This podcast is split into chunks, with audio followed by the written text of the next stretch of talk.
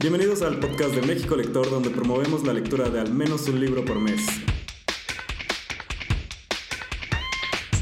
Y recuerden, lo importante es leer.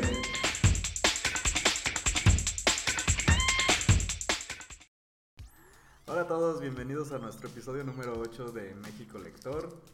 Eh, como siempre, eh, con nosotros, eh, yo, Juan Carlos. Y Gerardo, Eh, es- en este episodio vamos a hablar en la segunda mitad sobre libros que en algún momento han sido prohibidos, por qué los libros llegan a ser este, prohibidos o baneados y vamos a hablar de algunos de ejemplos y algunos que Jerry o yo hemos leído y pues, una discusión por ahí de por qué, por qué razón podría llegar a banear un libro y además de quién tiene la autoridad para hacerlo. hacerlo Va. por qué. Y Y pues bueno, la primera parte vamos a hablar de libros que hemos este, leído donde, durante ese último mes o recomendaciones en general. Entonces, creo que este mes has leído bastantes libros, ¿no, Jerry? ¿Quieres comenzar tú? sí, este mes como que entre que tuve un poco más de tiempo, más motivación para leer, porque, ¿Y por qué tuviste más tiempo, Jerry? porque estuve, tomé unos días de vacaciones y fueron vacaciones de lectura así para... ¿Acaso fue cuando te doblaste la mano por tener mucho tiempo en la lesioné. mano el Kindle? Sí, eso fue una lesión muy extraña, porque. ¿quién se lesiona de traer el Kindle en más de una hora en la misma posición? Esto es de lectores avanzados. Entonces, y, y de- duré cuánto, como dos semanas con Sí. la mano adolorida. por- Que te recomendaron no traer el celular siquiera en la mano.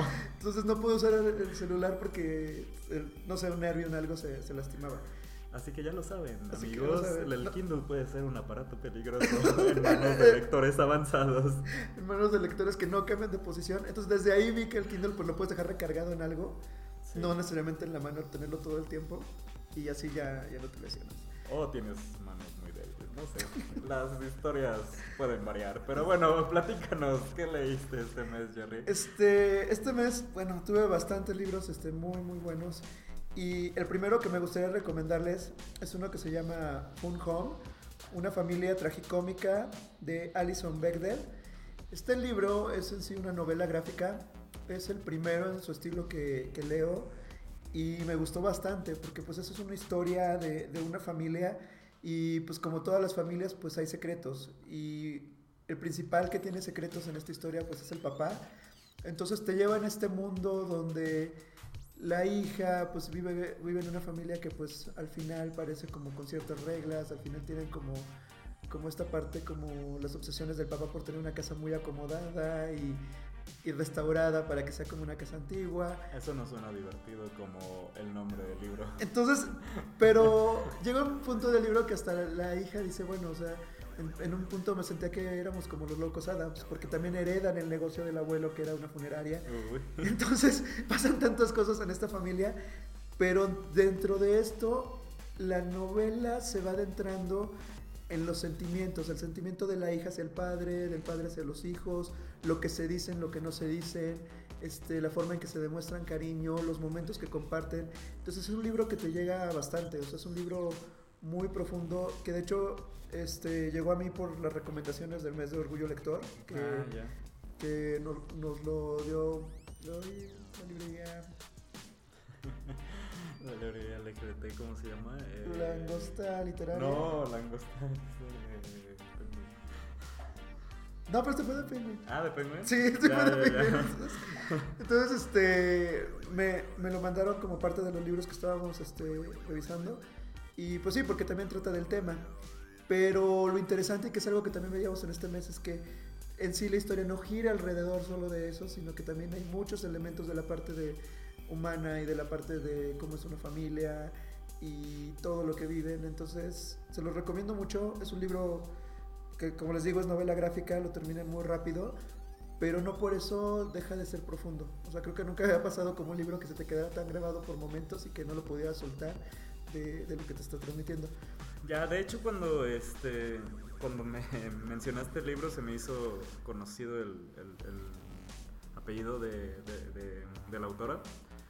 Y recordé que hay un test que se llama el test de Bechdel, o como se pronuncia el apellido, que me hizo que investigar si era la autora la, la, la que había originado este test. Y sí, sí es ella, porque es una feminista muy, muy famosa y básicamente es un test que se aplica a cualquier tipo de media en donde preguntas, hay dos mujeres en una escena y estas dos mujeres están hablando de cualquier cosa que no sea un hombre. Y sorprendentemente, eh, escuchas. muchas películas, muchas series, muchos libros no pasan este test.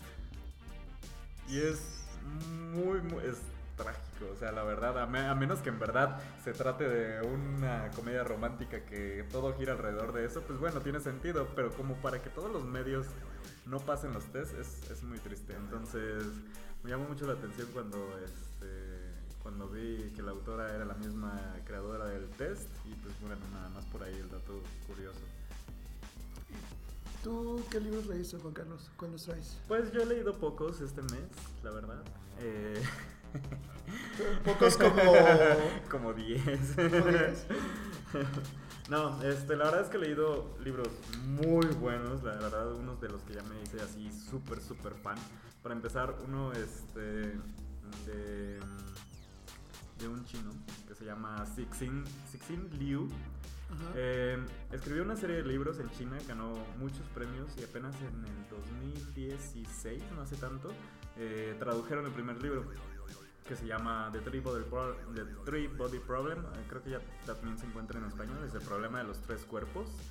Y eh, de qué se trata básicamente es... hay varios personajes principales, pero pues la historia comienza como en la revolución cultural china.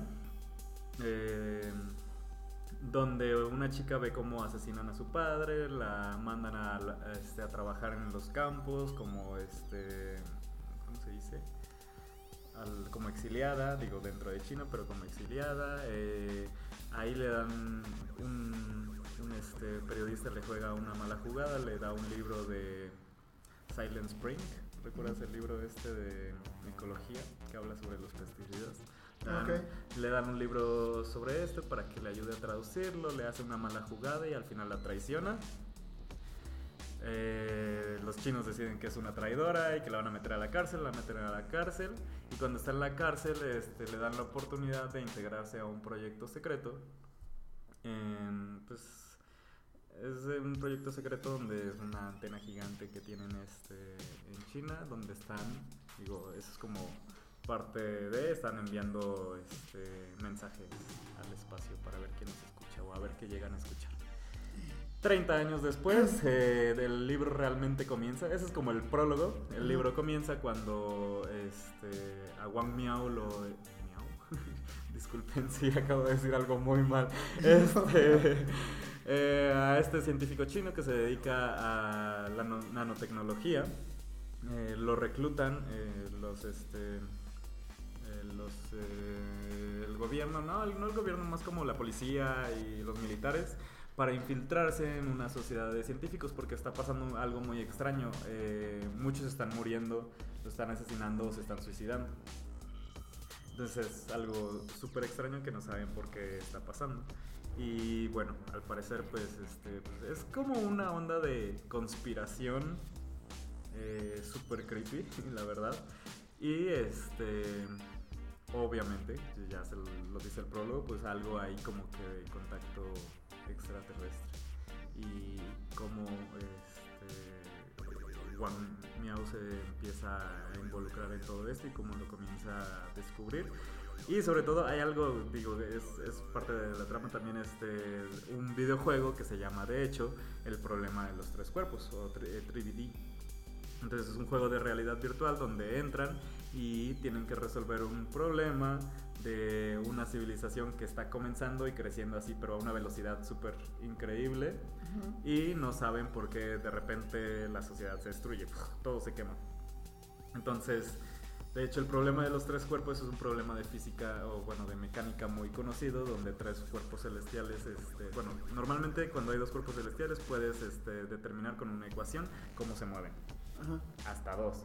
Pero si entra un tercero, es decir, por ejemplo, haz de cuenta un sistema solar donde tienes una Tierra, pero tienes tres soles, eso ya es imposible de determinar. O sea, la manera en que se comportan no es, no bueno, hasta ahora, es conocido, no hay una ecuación que pueda determinar cómo se van a mover estos cuerpos. Y de eso trata el videojuego y bueno, ya de eso, de eso va todo. La verdad que esto es, parece mucho lo que explico, pero la verdad es que es lo mínimo y la verdad te vuela la mente así como de ¿qué? ¿Qué? ¿Qué está pasando? Es muy muy bueno. Además de que es una trilogía yo ya tengo ahí los tres, pero bueno, solo he leído el primero y estoy guardando el segundo porque dicen que es el mejor de los tres. Entonces me estoy esperando y disculpen que haya hablado tanto de este libro, pero por favor léanlo. Jerry, ¿qué otro libro leíste tú? Ayúdanos. Este, bueno, después de esta ciencia ficción. ¿Ciencia ficción? Es posible. Es posible, ciencia ficción en, este podcast. Eh, uno de los libros que, que también este, me llegó y este fue muy curioso porque fue como de esas recomendaciones que te salen en Amazon cuando estás comprando otro libro que, que traes en mente. Eh, se llama How Pros Can Change Your Life de Alain de Botton. Y este libro, pues, que parece de autoayuda, este también es biográfico y habla de la vida de Marcel Proust. Entonces comienza pues a contarte un poco de su vida, comienza a contarte de de lo que vivió, de lo que era el éxito para él, porque pues su padre era un doctor muy famoso y pues al final Marcel Proust dijo, pues yo quiero hacer algo por la gente y lo que hizo por la gente pues fue esta novela de siete libros que se llama En busca del tiempo perdido, que... Recuérdame quién es Marcel Proust. Marcel Proust, pues escribió, era este escritor, pero hizo esta novela, pero pero es muy conocido porque esta novela es muy larga, entonces hay gente que no la alcanza a terminar, entonces es como de, como parte de, de darte cuenta de que eres una persona ya grande, madura y decir que no tengo tiempo para terminar este libro de Buscar Tiempo Perdido. Eh, y, y, lo que hace en esta novela es que a través de distintas situaciones, y que en este libro te lo comentan, pues te va mostrando ciertos elementos que tienes que ir disfrutando en la simplicidad de la vida. Entonces, este, habla, por ejemplo, de lo que sería un momento proustiano, que es disfrutar cosas tan simples, pero que te hacen sentir bien y que a veces dejas tú pasar porque estás como preocupado por otras cosas. Y así tiene como varios ejemplos, y de su vida, y de lo que le escribió, y de por qué lo escribió. Entonces, es un libro que sí entra en la categoría de autoayuda, es muy cortito, pero sobre todo pues es una autoayuda pues que viene de lo que escribió Marcel Proust y que si no lo han conocido o si tienen curiosidad pues se los recomiendo para conocer un poco más de, su vida y de lo que hizo. Y pues no sé, ¿cuál sería tu siguiente recomendación Juan Carlos? A ver, es, que ya dudé. ¿Ya dudaste eh, no, eh, últimamente no, más bien cuando yo comencé a leer era muy fan de los libros de terror. Ajá. Y de hecho últimamente como que he estado muy muy alejado de ellos. He como que he intentado comenzar a volver, pero justo por eso la siguiente recomendación es un libro de Paul Tremblay, eh, que es este, la, cabaña al final del mundo, o The Cabin at the End of the World. Ese todavía no lo han traducido, pero espero que le pongan la cabaña al final del mundo, porque tiene sentido. Eh, ¿De qué va? Pues bueno, es este... Bueno, es bastante... Eh, pro este libro porque ya trata de una familia donde son dos papás eh, y tienen su hija adoptada, obviamente, su hija chinita. no se debía decir así, lo siento. Bueno, la adoptaron en China, está bien. Este, y se van a la casa, a una casa de campo, una casa que tienen en el lago. Y eh, llegan unos extraños. Básicamente esto entra dentro del género de Home Invasion, que es un género conocido dentro del género de terror, que es básicamente que... ¿Alguien llega a tu casa? Sí. Como la película de... de Strangers. ¿O no? ¿Es la de Oz? Mmm... Oz, eh, como un long stretch, pero también. Ok. Este, llegan y bueno, pues de hecho llega uno y comienza a hablar con la niña que estaba atrapando grillos en el patio. Y mm, le dice que quiere ser amiga, que no sé qué, y que lo siente mucho, pero pues va a tener que entrar con sus papás y sus papás van a tener que tomar una decisión muy difícil. Y de ahí pues todo se va al infierno. La verdad es que sí es género de Home Invasion, pero tiene como un twist que quisiera no decir porque la verdad es que es lo más padre del libro. O sea, comienza como un, un libro simple de, pues bueno, entran unos extraños y quieren algo. Ajá. Y el eso, eso que quieren, pues es lo que cambia totalmente a lo que estamos acostumbrados en el género de Home Invasion. Entonces, si tienen chance, búsquenlo. No me gustaría decir mucho más porque de hecho yo lo leí sin saber de qué se trataba, entonces Y lo- eso le dio lo menos más- que sepan es muy bueno. Y si les gusta el género de terror, eh, búsquenlo. ¿Qué otro libro traes, Jerry? Y bueno, el último libro que traigo para recomendar este, es un libro que se llama Aunque Duela de Necane González. Eh, este ¿Es libro, creo que es española, Ah, pero este libro es una guía que aparte de, de tener ilustraciones a través de prosa poética, es una guía para el duelo. Y que te va llevando como en un viaje de los lugares a los que puedes llegar en, en el duelo, desde la parte de la negación, desde la parte de que pues, sí, como que te duele algo y, y no te explicas por qué suceden las cosas y cómo vas avanzando en este proceso a través de pequeños como poemas hasta que pues llegas a un punto donde dices, está bien, o sea, tengo que continuar y qué es lo que sigue. Y lo que me gustó de este libro, o sea, tenía dudas de leerlo porque dije, bueno, no sé si estoy en un duelo o no. Pero también fue un libro que no pude soltar, porque ese es el libro que sientes que te acompaña. Entonces es un libro que dices, bueno, me, me recuerda momentos o me recuerda cosas que, que me hubiera gustado que me dijeran o que me hubiera gustado como entender de alguna manera. Entonces este libro te va llevando y la verdad se lo recomiendo mucho si conocen a alguien que esté pasando por un proceso de duelo, por un proceso de cambio en su vida. Sí puede ser principalmente como un tema pues, romántico, amoroso, ¿Pero, pero, es historia o es simplemente.? no, son como un conjunto de, de poemas, Ah, poemas. O, o- o frases así. Pues digo que es, bueno, me lo definieron como prosa poética, pero tiene algunas ilustraciones. Entonces se vuelve como muy práctico y se vuelve como, como una compañía para, pues, para sentirte bien. O sea, creo que uno de los ventajas que tienen los libros es que a veces no te das cuenta que termina siendo otro después de acabarlos. O sea, como que dices, es, era lo que necesitaba leer, era lo que necesitaba escuchar, o era lo que, era lo que yo no entendía y que a través de estas frases que, que fui encontrando, pues, pues este, me, me sentí identificado, me sentí mejor. Eh, había una parte que hablaba, por ejemplo, de lo de la suerte, que a veces este, nosotros le tiramos a la suerte el tema de que nos vaya mal en el amor o que tomemos siempre malas decisiones y lo resuelve de una manera de que pues no, no es suerte, o sea, al final este uno debe de tomar como la decisión de lo que quiere en la vida y conseguirlo y estar listo y no echarle la culpa a otras cosas. Y pues bueno, así como se tiene otros ejemplos, entonces se lo recomiendo mucho porque de hecho alguna vez en Twitter estaban diciendo debemos hacer un club de lectura de corazones rotos porque hay varios libros que, que sí ayudan bastante y pues digo, no está mal ir a terapia, pero libros como este te pueden ahorrar al menos unos dos meses de estar tratando de indagar cosas que, que tú mismo te des cuenta y seas consciente de, de que las cosas este, suceden de cierta manera. Pues sí, sí ayuda. Se ayuda. Y bueno, ¿tienes otro más, Juan Carlos? Sí, pero creo que ya estamos un poco cortos de tiempo, entonces si quieres, eh, por ahí les escribo algunas recomendaciones en el sitio. Entonces, no olviden Ah, entrar al sí. sitio, por cierto, hay muchas reseñas de libros que yo leo. Bueno, más bien, más bien, todos los libros que yo leo, hago una reseña para el sitio, entonces todo lo que yo recomiendo que he leído o si me gustó o no me gustó lo pueden encontrar en el sitio y este y ojalá alguien por ahí me deje comentarios y lo podemos platicar. Nos podemos platicar. Entonces, entren al sitio, ahí hay más recomendaciones, hay todo un historial de todo lo que hemos hecho en estos meses. Y digo, también ahí vamos a subir como de qué hablamos en este podcast. Pero pues ahí pueden encontrar todo, todo un historial de, de lo que hemos hecho en México Lector. Va.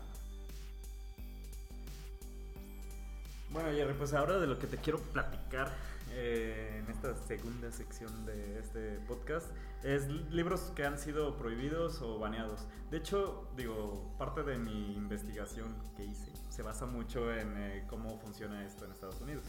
¿Ok? Entonces, y pasa en muchas partes del mundo, o sea, es como lo que normalmente sucede. Los libros son baneados o prohibidos, o eh, algún grupo de personas exige que libros no se presenten en librerías o en escuelas o cosas así. que ellos le llaman como que los libros son challenged. Entonces tenemos dos opciones, que el gobierno dice, ¿no? O Ok. que grupos, eh, pero ahí sí varía mucho porque pues obviamente la visión de los distintos grupos de personas en la sociedad pues varía mucho. Para imponerlos a otros. Para imponerlos a otros. Entonces por ahí está también como cuál, cuáles la, las razones más comunes de, de que un libro sea baneado o, o challenged. Eh, Entonces, por ejemplo, lo, lo del top 3 es Ajá. lenguaje ofensivo, Ajá. eh, contenido sexual y que no es apropiado para este público de cierto, cierta edad. Ok. Que de todos creo que es el que más sentido me hace, pero Sí. bueno, este, creo que también eso es cuestión de opinión. Y ya otras razones que, que normalmente llevan a que los libros sean este, eh, baneados, pues es violencia, homosexualidad, y ahí salen todos los grupos que normalmente exigen que libros que tienen homosexualidad pues no, este, no sean aceptados diferentes puntos de vista religiosos, ocultismo, satanismo, eh, marxismo, nudismo, racismo, todos los ismos, no, no es cierto, que haya mucho uso de drogas, Alcohol o cigarro y que sean antifamilia. Ok. Entonces, no sé, Jerry, tú, o sea, ¿tú qué piensas de, de esto? O sea, yo no lo tengo muy claro en México. Ya tú me comentabas que sí ha habido libros como prohibidos, pero ¿qué, qué este, bueno, o sea, sí, el gobierno tiene poder, pero qué este, autoridad tiene el, este, el gobierno o quien sea como para decir qué podemos leer y qué no? O sea, se me hace como no. Y que, de hecho, lo que pasa, o sea, ahorita me acordé del caso en México de, del libro de Aura, de Carlos Ajá. Fuentes. No me acuerdo más o menos, pero sí fue hace como más de 10 años, Lo- 15 por, años. de- que- por lo que me dices, me imagino que es un caso parecido al de Lolita. Sí, o sea, realmente era por cómo narraba, eh, cómo se enamora de, de una menor de edad, el protagonista. Y en sí el libro, bueno, yo me acuerdo que cuando lo leí no se me hizo ni muy fuerte. Y curiosamente, el, el haber llegado a Aura me ayudó a, a llegar a otros libros de Carlos Fuentes. Entonces como que a mí me puso como el conocimiento de quién era Carlos Fuentes y empecé a leer más cosas de él. Y creo que a veces eso es lo que pasa, por ejemplo, en México, que si tú prohíbes algo, generas muchísimo más ruido de por qué está prohibido y muchísima más gente lo va a estar Pues buscando. eso, es- digo, eso es lo que pasa siempre. Entonces, cuando- es cuando- como cuando en el. Ya hace como, ¿cuánto? ¿15 años? ¿20 años? Cuando salió el crimen del padre Amaro. Ajá, entonces mientras más prohibido, más gente la, la iba a ver y era así como de, oh, está prohibido. Que la verdad, bueno, a mí la película me pareció mala, pero el simple hecho de que decían, uy, no, es que no, la iglesia no quiere que lo vean porque no sé qué cuánto y no sé qué. Y luego la ves y es como, ¿qué? Ajá, ¿Por esto? o sea, exactamente, o sea, Eso es todo. Eso es lo que voy, o sea, que, que creo que deberían, o sea, no sé si con el tiempo cada vez va a haber menos cosas prohibidas. Creo que lo que sí se debería de prohibir, ahorita que estaba viendo las razones, pues sí es algo como que incite el odio, o sí es algo que separe, o sí es algo como que, que pues no, no promueva algo padre. Pero pues también está el tema del criterio de la gente. O sea, creo que la gente debe de saber qué lee, qué no, y debe tener esa libertad y qué es lo que se quiere construir leyendo. Entonces. Prohibir por prohibir, Y es que, bueno, ahorita que veíamos como algunas de las razones, o sea. Sí, o sea, las razones, pues, ah, ok, violencia en lo, en- lo que estamos leyendo en los libros, o demasiado se- sexualidad explícita, pero bueno, como adulto, en teoría deberías de poder leer lo que sea y tener el criterio, pues, pues el criterio es como escuchar a los de Estados Unidos diciendo que los, este, los juegos de video son los que causan la violencia. Y no. Y no, o sea, es como decir, ah, pues entonces cuántos tiroteos ha habido en Japón, que es donde uno de los Países que países más consumen más videojuegos. Sí, Entonces, no, o sea, al final la construcción de la sociedad no depende de qué le permitas y qué no le permitas hacer, o sea, va más allá. Entonces, no sé, y de hecho también de eso no estoy seguro. Sí, obviamente, como las películas, y no sé, es- creo que es un tema complicado que le dejas ver a los niños. O en este caso, que les dejas leer. Sí, o sea, en, en este caso, pues sí, como que la personalidad y todo en general, pues se está construyendo. Entonces, tal vez, y, y no sé, Eh, porque, por ejemplo, algo que hacen ahorita en Estados Unidos es que libros controversiales, este, que de hecho de algunos de los que tenemos en la lista, por ejemplo, eh, El Señor de las Moscas, pues es una lectura obligada en la escuela, la escuela. bajo supervisión. Porque eh, les parece importante, sí, es controversial, sí, esto y esto y esto, pero se los dan para que desarrollen criterio y lo comenten y hagan y vean qué está mal o por qué está mal y qué significaba estar en esta sociedad como creada por los niños, bla, bla, todo eso. Entonces, por eso te digo, se me hace súper difícil como definir también en qué edad es apropiado. Tal vez, tal vez a cualquier edad con la supervisión de un adulto responsable debería ser este, apropiado, no sé. Bueno, no estoy tan de acuerdo como a cualquier edad, pero sí más bien creo que antes de los 12 años, este, sí debería ser como que a los niños darles lectura, que es sí para niños, que sí es como que no, que no va a haber tema como de supervisión, sino que va a ser algo que, que les va a construir en la parte de la imaginación. Pero precisamente cuando dices como en la escuela, ya después de los 12 años, cuando ya van a empezar a tener como su criterio, sí es importante que se les dé la libertad de leer diferentes autores que, que les ayuden a formar su criterio, pero todo parte también de la educación que tienen en casa. Entonces yo creo que un niño bien educado a esa edad, pues obviamente va a tomar decisiones y va a tomar las cosas de lo que lee como, como lo que es y no como algo que, que lo pervierta o desvíe su camino. Sí, y es que justo, digo, y, y de aquí de la lista que traía, pues dos de los libros que más baneados, pues son libros que básicamente, y no son baneados, son como grupos se han este, opuesto a ellos, por, por ejemplo, Antango Makes Three, que es la historia de dos este, pingüinitos que tienen, dos pingüinos machos que tienen un pingüinito, entonces... Eh, los grupos decían que no era apropiado, apropiado por los niños porque reflejaba este, puntos de vista acerca de la homosexualidad. Obviamente que tenía puntos de vista de religión que iban en contra de muchos eh, y que era antifamilia. Entonces cosas como esas es como, bueno, un libro es un libro para niños, pero la gente está diciendo es que no es apropiado y es de unos pingüinos que tienen un bebé. Entonces es como, no sé, eso, este y otro que se llama este, Heather Has Two Mommies. Entonces, la, misma historia. Entonces, eh, grupos se, se ofenden, grupos se oponen porque pues, refleja la homosexualidad como algo natural. Entonces, Y creo que esos libros son importantes porque antes no existían y ahorita sí son un precedente de, de la visibilidad que se tiene. Entonces creo que en la medida que se vayan quitando como estas prohibiciones y que niños lo vean ya como algo más natural, pues también vamos a avanzar como sociedad, o sea, para ser más incluyentes a que estemos queriendo tapar cosas. De hecho, ahorita viendo como el tipo de libros que se han prohibido, o sea, creo que también tiene que ver mucho el, el contexto en el tiempo que estábamos. En la lista estaba viendo que estaba, eh, si no me recuerdo, Un Mundo Feliz. sí, Y que Un Mundo Feliz es un libro que si lo leemos, leemos ahorita, a pesar de los años en que fue escrito, es un libro que se mantiene vigente. Y es un clásico como 1984. Y que sí es un libro rudo y que sí habla de drogas y que sí habla de muchos temas muy fuertes. Pero que yo creo que a cierta edad, o sea, ya pasando los 12 años, ya cuando ya eres un adolescente y demás, sí te ayuda como a ponerte en contexto de, de tu parte social. O sea, de qué eh, formas parte de una Sí, sociedad. no, y es el caso de muchos libros que ya se han vuelto como clásicos y como de lectura de escuela, como, no sé, de las aventuras de Huckleberry Finn. Ese no lo leí, pero No, pero tiene el, ¿Ese qué tenía? eh, retrata eh, de manera muy racista a algunos personajes. Entonces, por ejemplo, esto es parte de la historia de Estados Unidos. Es como querer ver este, este, a Box Bunny, los Looney Tunes y todo eso. ahorita Y- ya no se podría ver no, rec- no recordar eh, la manera tan racista en que se este, representaban algunos personajes. Sí. Entonces, no se puede borrar la historia.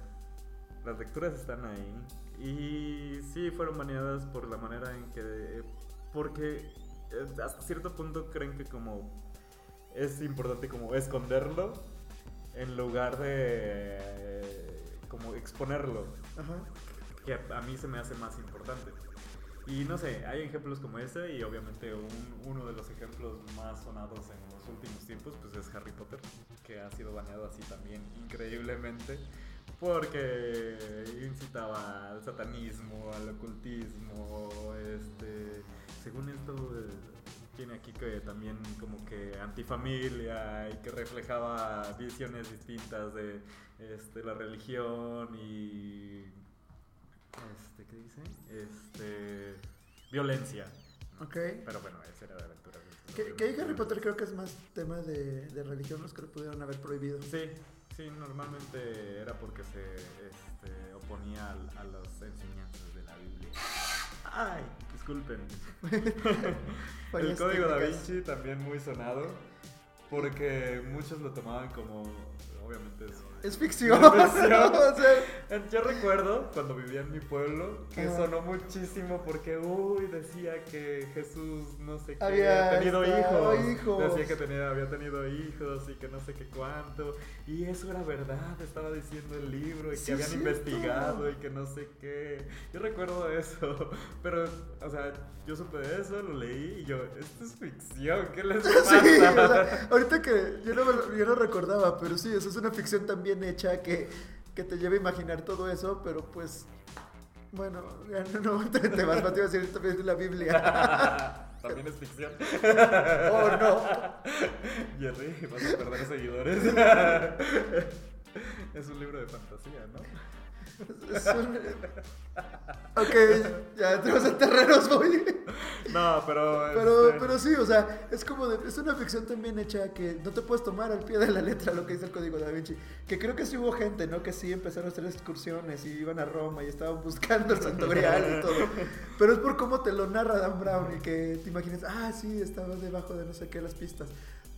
Pero, pues no, o sea, también, o sea, ese es el tema, la palabra clave es criterio. O sea, sí, debes de saber qué es ficción y, y qué, qué, es este, novela histórica real. Entonces, pues no. Eh, de hecho, y estaba recordando ahorita, uno de los libros que estuvo nominado para el libro del mes, si lo recuerdan, El Maestro y Margarita, fue escrito en 1930. Y eh, pues es un libro de sátira donde el, este, el diablo llega a Moscú eh, disfrazado de mago y quiere montar un show.